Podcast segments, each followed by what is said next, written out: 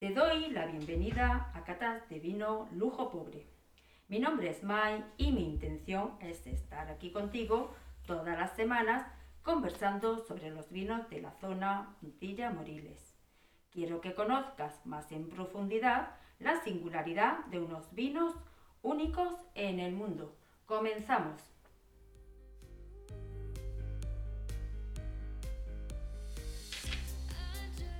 Hoy nos acompaña María Dolores Ramírez, historiadora que trabaja fundamentalmente en el Archivo Municipal de Montilla.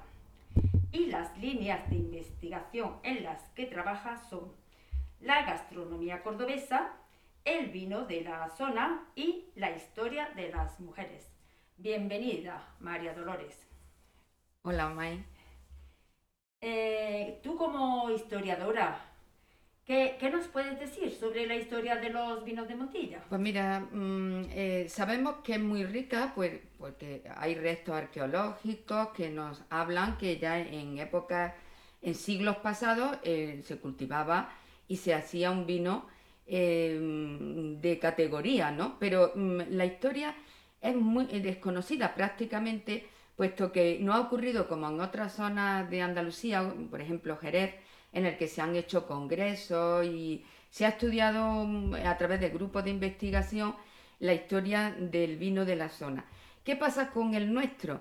Pues el nuestro, eh, nosotros en el archivo municipal, liderado por la archivera, se está creando un grupo de investigación en la que entramos historiadores, pero también técnicos agrícolas y enólogos, porque ellos nos ayudan a interpretar los datos mm, que encontramos en, la documentación. ¿no? Existe, eh, ahora mismo se acaba de crear mm, por parte de un profesor de, la Universidad de Córdoba, Antonio Díaz, que ha creado un grupo de investigación interesantísimo en el que nos cuenta la historia del vino de la zona en, los siglos mm, de la época moderna, 16, 17 y 18. Eh, ¿Qué pasaba con el vino de la zona? No se conocía con el vino de la zona, no se conocía con el nombre de Montilla Moriles. Eso vendrá después, con la creación del Consejo Regulador. En, en, en estos siglos de la época moderna se llamaba vino de Lucena, se hablaba de vino de Lucena y, era, eh, bueno, se exportaba eh, a, Inglaterra en, determinadas ocasiones y también mm, iba a la corte. Era un vino que, lo tomaban en la corte. Pero mm, será en el 19 cuando se impone el vino de Montilla, puesto que, por ejemplo, en la exposición de 1877, la exposición universal, esta importantísima que se produjo en esta época, en este año aparecen mm, los, tipos de vino como vino de Montilla. Y eh, actualmente, en mi opinión, está ocurriendo una cosa curiosa, que está despertando el nombre de Moriles. ¿Qué pasará? Bueno, eh, yo animo a que todos los sectores implicados pues, apoyen a este grupo de investigación eh, mm, para que mm, pueda trabajar y dar su fruto, ¿no? Que yo creo que es importantísimo conocer nuestra historia para mm, no solamente conocer nuestro pasado y entender nuestro presente, sino también como un estímulo económico, porque es una aportación que se hace al turismo, ¿no? Sí.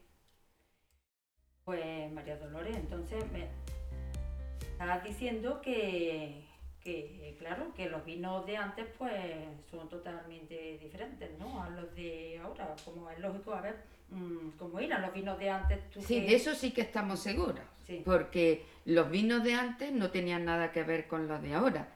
Eh, empezamos por la viña. La viña no era eh, mm, con una, mm, una viña a base de Pedro de la planta Pedro Jiménez, no era una mezcla de vides. Aunque ya existía en el siglo XVI la Pedro Jiménez y en el XIX los documentos, por ejemplo, de la exposición nos hablan de que aquí estaba ese tipo de vid, pero no era el único. Entonces existían otras muchas variedades.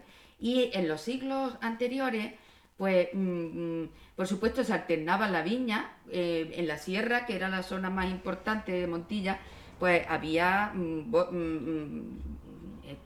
eh, zonas en que estaban todavía asilvestradas, o sea que no se había roturado la, vegetación autóctona.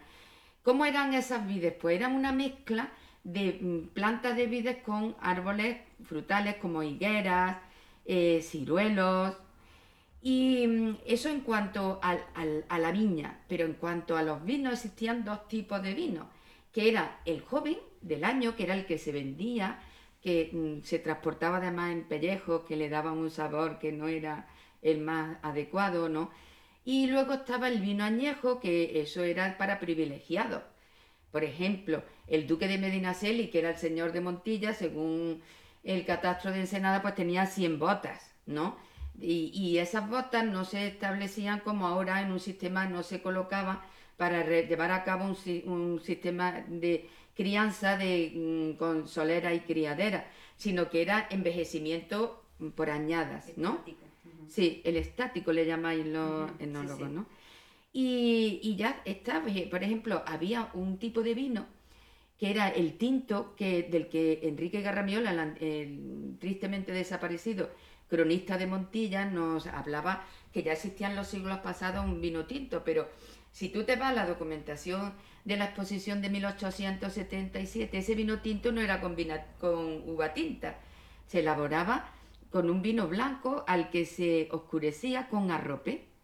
O sea que nada tenía que ver los vinos de antes con los vinos de ahora. Por supuesto, mucho mejores los de ahora porque el conocimiento técnico ha avanzado muchísimo y también el conocimiento sobre la producción, ¿no? La forma de producción.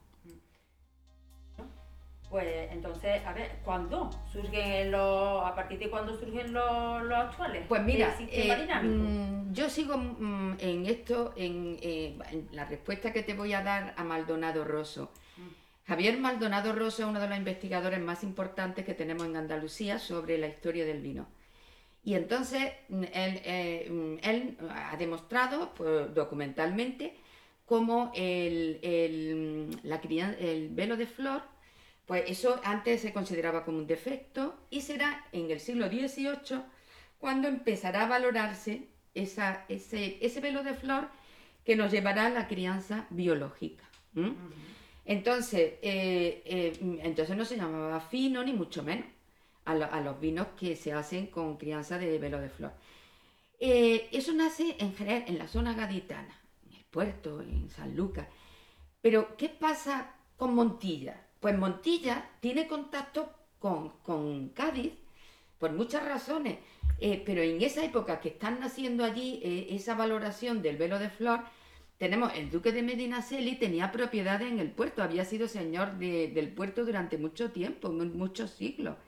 Y él tenía propiedades allí y era señor de Montilla. Y sabemos que sus trabajadores iban y venían de unas propiedades a otras. Pero es que tenemos montillanos que estudiaban, eh, se estaban estudiando en la marina, se estaban haciendo marinos que eran hijos de bodegueros. Te hablo de Alvear, de Aguilar Tablada. Entonces, esos conocimientos, esa, esa, valoración del velo de flor, se va a experimentar aquí, en, en Montilla. ¿Y qué pasa? Pues que cuando aquí se ve afectado por las temperaturas tan altísimas del verano, se, se, se corta, la, levadura muere, desaparece el velo de flor y entonces ah, ocurre lo que los jerezanos, lo que los gaditanos llamaban amontillado. Ah, Aquí se eh, eh, ocurre un proceso diferente que en Cádiz que ellos llaman el, el estilo amontillado. Entonces, eh, mm, es como cuando eh, este proceso estamos unidos, Montilla y Jerez, ¿no? Eso es muy interesante. A oxidarse después de una crianza Claro, pasa de una crianza biológica a una, crianza oxidativa y surge la Montilla. Un gran descubrimiento. Eh, entonces, ¿quién trae mm. los vinos? Tú me preguntas, mm. ¿cuándo surge? Y ya lo, estamos viendo, ¿no? a partir del 18. ¿Cómo llegan aquí a Montilla? Yo considero que hay dos personalidades importantísimas para la llegada de los vinos, eh, esa, esa, esa mm, ya mm, formación que, va produciéndose en Montilla del el fino, amontillado, oloroso. Eh, mm, ¿Quién los trae? ¿quién los difunde? Pues tenemos en el siglo XIX a González Vía, el fundador de la bodega. esto está documentado por la exposición de 1877 en, el, en la que se dice que este señor está haciendo muchísimo por la mejora y la difusión de mm, vinos en la zona. Y luego será a principios del siglo XX, para mí, una otra personalidad importantísima, que es otro jerezano, que es el capataz o bodeguero Juan Rodríguez, que deja su bodega, deja su, su tierra, y enamorado de los vinos que se hacen aquí en Montilla, él terminará de mm, difundir esas técnicas de elaboración que eh, él va a enseñar no solamente a los capataces montillanos, sino de toda la zona que actualmente llamamos Montilla Moriles. Todo esto es un resumen que yo voy muy rápido, porque hay muchísimas cosas que tengo en la cabeza, pero trato de resumirlo mucho. Sí, sí, ¿no? Ya más documentado todo que tú. Sí, todo está documentado. Sí, sí. Bueno, y eh, sabemos que González Díaz, pues, mm, claro, se hizo con, la tercia, con... Claro. Y, y, se llevó los toneles, porque yo sé que hay en González Díaz, en Jerez, los toneles, mm, que había en la tercia y los tiene allí en una bodega que le llaman de los apóstoles, sí, sí. con mucho prestigio. Sí, sí. Y, y a ver, lo tienen como un tesoro, ¿eh? Porque se lo llevó. Pues mira, González Díaz es el que comprará mm, las propiedades al duque de, de Medinaceli. El duque en el siglo, ah, en el siglo XIX, eh, desde eh, los años, creo que recordar, recordar en los años 30 o por ahí, ya empieza primero a alquilar y después a vender a González Vía mm, gran parte de sus propiedades relacionadas con el vino. ¿Cuáles son? Pues mira, eh, las tercias de la plaza, que no es el edificio que hay actualmente, sino un edificio antiguo que posteriormente derribó el conde de la Cortina cuando compra González Vías las antiguas tercias. Allí, en las tercias del duque las compra González Vías, pero en la zona del palacio comprará lo que eran las antiguas caballerizas, que él convierte en bodega, que es donde actualmente está la fábrica de ríos. Eso él lo convertirá en bodega, antigua caballeriza. Luego estaba mm, al, cerca del molino, en el, extremo allá dando al, al paseo del, palacio, ¿no? De las rosas, que se, llama, de Cervantes. Eh, allí estaba, la, él establece una tonelería, que en Montilla es la primera que hay, pues, porque ahí había la carpintería del duque, pero tonelería eh, no había fábrica de tonelería, puesto que aquí habían pocos toneles, porque no, no había llegado eh, el sistema de criadera y solera, y además nosotros no exportábamos a Inglaterra como mm, Jerez, que necesitaba envase. Nosotros eso, esa necesidad no la teníamos. Y luego compró la Casa de los Contadores, que es la que llamamos la de Teresa Enríquez, que es donde viven sus representantes.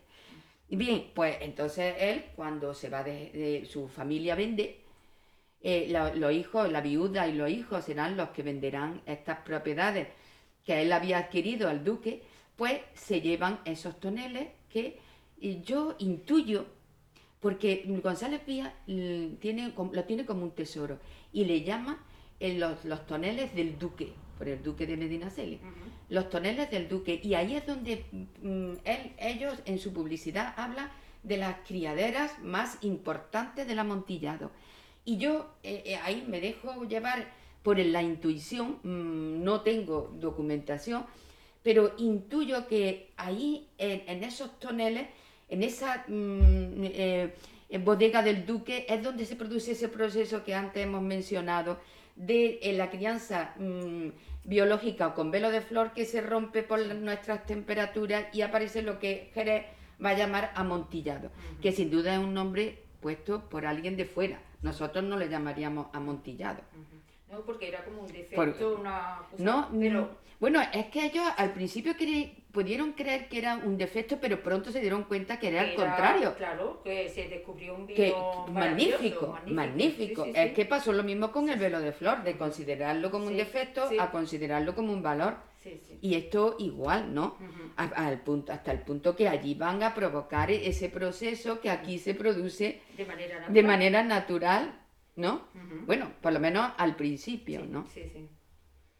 Pues, María Dolores, todo muy interesante. La verdad que, que ya, hombre, eh, esperemos que no sea la primera vez que, bueno, pases por aquí. La primera sí. Ya, que, que la no última sea la no. última, exactamente, la, ya, que sea la primera y no la última. Eh, o al revés. Que no sea la que última, no sea la que última, que te encontremos. espero, que te espero nuevamente por aquí, porque, la verdad que, mm, hombre, como historiadora, pues tiene mucho conocimiento llamado con documento, documentado todo y, y es importante que nosotros los montillanos sepamos. Sí, conocerlo. Nosotros, Sí, sí. eh, la archivera y, y yo, que yo Sí. siempre hablo de ella porque formamos un equipo, Ujú. Eso, Sí, sí, sí. fantástico, estamos deseando de difundir Sí, nuestro trabajo y de darlo a conocer y que los montillanos, cuando venga gente de fuera, sepan, sepan. esto, claro, y Primero que lo conozcan por, por ellos mismos y después que cuando vengan eh, sepan hablarle de nuestros vinos. Que, que le contemos la realidad de Porque es maravilloso todo ese encuentro que ha habido, por ejemplo, con la zona gaditana, con la nuestra, ese enamoramiento de Jerez de nuestros vinos, esa, esa, mm, esa búsqueda siempre de, del Pedro Jiménez para Sí. hacer sus mezclas. Hay tanto para hablar. Yo, ya sabes, voy muy rápida, pero ha sido un placer estar contigo. Las dos llevamos en la sangre el vino, que tendremos mitad sangre y mitad vino, porque nuestras familias han estado siempre muy vinculadas muy el- vinculadas, sí. el mundo del vino. Bueno, pues muchísimas gracias por tu aportación, María Dolores. Y, y nada, y ya por ahí pues los vamos a dejar aquí. Si tienes alguna duda o sugerencia, escríbeme en mi página de Facebook, Twitter o Instagram de Lujo Pobre. Estaré encantada de atenderte. Y si te resulta más cómodo, puedes dejar una reseña en Apple Podcast y hacer tu evaluación de 5 estrellas. El equipo de Lujo Pobre te lo agradece de antemano. Muchas gracias por tu atención y hasta la próxima. Espero.